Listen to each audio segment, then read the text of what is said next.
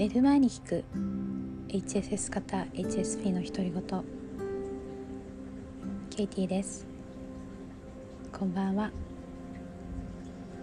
今日は2022年2月5日土曜日。今日の深夜に収録したので本日2度目の更新になります。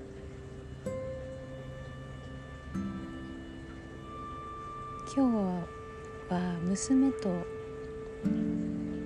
河原に散歩に行ったんですけど自転車が乗れるようになっていろんなところに自転車で行くのが楽しい時期なんですよね今。でそれであの河原まで自転車で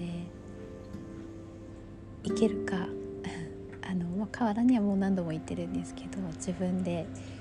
道を覚えててたどり着けるかってやったんですけど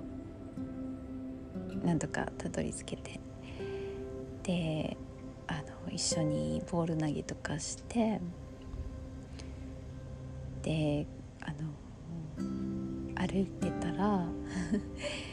娘にあの「歩く瞑想してるからあのし」って言われたんですね。であのティクナー・タン先生のタイのあの教えで、えー、まああの歩く瞑想っていう、まあ、修行みたいのがあってあのジョン・カバット・ジン先生の本でも「歩く瞑想」って書いてあったので、まあ、マインドフルネスの世界では結構やられてることなんだと思うんですけど歩く時に歩くことだけに集中するっていう瞑想なんですけど、まあ、娘とまさか歩く瞑想を一緒にできると思わなくて。であのプラムビレッジで修行されてる方たちは、まあ、毎日歩く瞑想をしていてであの、まあ、日々のいろんなこと行動が全部、まあ、修行になるわけなので歩く時は歩くだけ話さない。おしゃべりしながら歩くとかしない。そうなんですよね。もう話す時はもう止ま立ち止まって話すことだけに集中する。歩く時は歩くことだけに集中する。っていうのをやっていてあなるほどっていう気持ちとあそこまでするんだっていう気持ちとあったんですけど普通に座って瞑想するのってなかなか難しいので歩きながら瞑想するっていう方があの難易度が低いですよね。で私も結構歩く瞑想去年からしてるんですけどで娘が歩く瞑想するっていうので あの河原のあそこの階段までっていうのでじゃあそこまでは歩く瞑想をしようって言って手をつないで2人で無言で歩いてたんですけどなんか誰かと歩く瞑想を一緒にやることがあるって思わなかったので驚いたのと実際にやってみたらなんかすごく不思議な感覚に包まれたんですよね。なんか話をしなくてもむしろ話さないからこそ隣にいる人の存在を全身で感じられるありがたいなって思えるっていう感覚が生まれました。今ちょっと娘がお風呂ですごい叫んでるんですけど、まあ、あのパパと一緒なんですけど聞こえてないでいいんですけどな気づきがありました。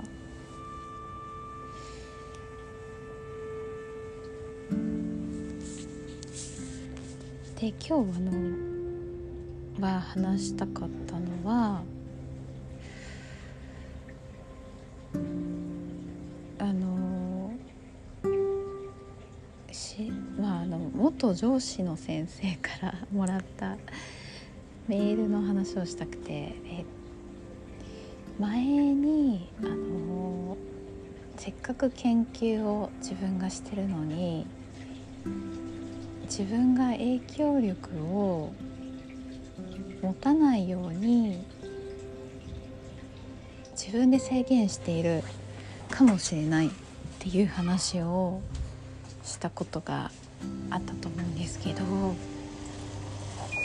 なんかまさにその点をその先生に指摘されたんですよね。でメールであのまあ、ちょっと報告書を書いてほしいって頼まれたんですけどあの、まあ、私のことを知ってる人は私がやってることを見ていてさすがって思うけれども私のことを知らなくて見てない人にもさすがと思われるように書いてくださいみたいなことが書いてあって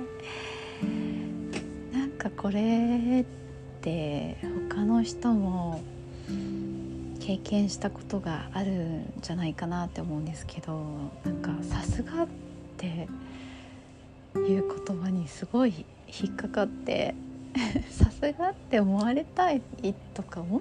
てないなって思ったんですよね。うんでなんでこんな引っかかるんだろうってちょっとこうその最近自分の感情に好奇心を持ってフラットに受けて止めてみるってことをやってるので考えてたんですけど、えー、私も確かにあの HSS 型 HSP の友人を見ていてもなんかもったいないなっていうかもっと素敵なところを周りの人にうまく表現してもいいのにって思うことあるんですよね。でもなんかそうしない理由も同時になんとなくわかるので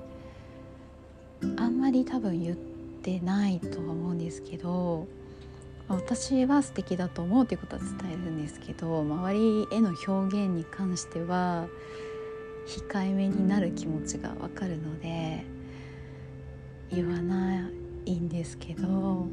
多分私にメールをくれた先生も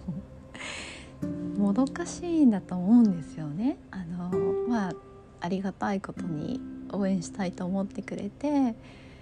なんか何か才能があるっていうことも、まあ、才能というか才能の目が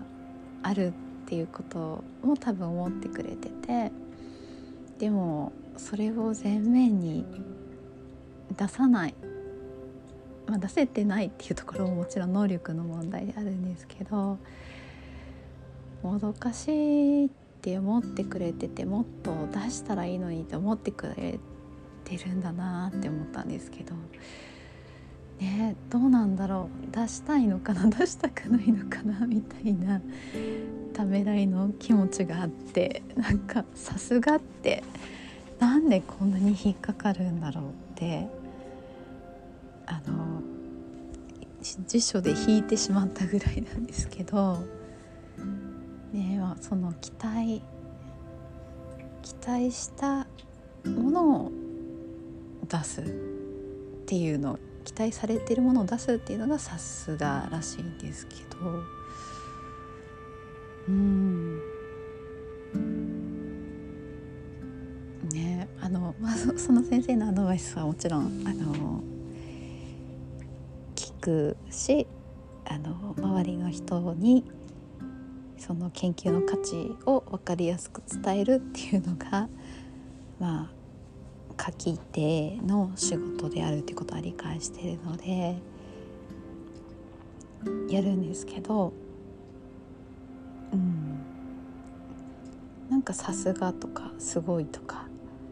引っかかるよなって思ってお話ししてみました。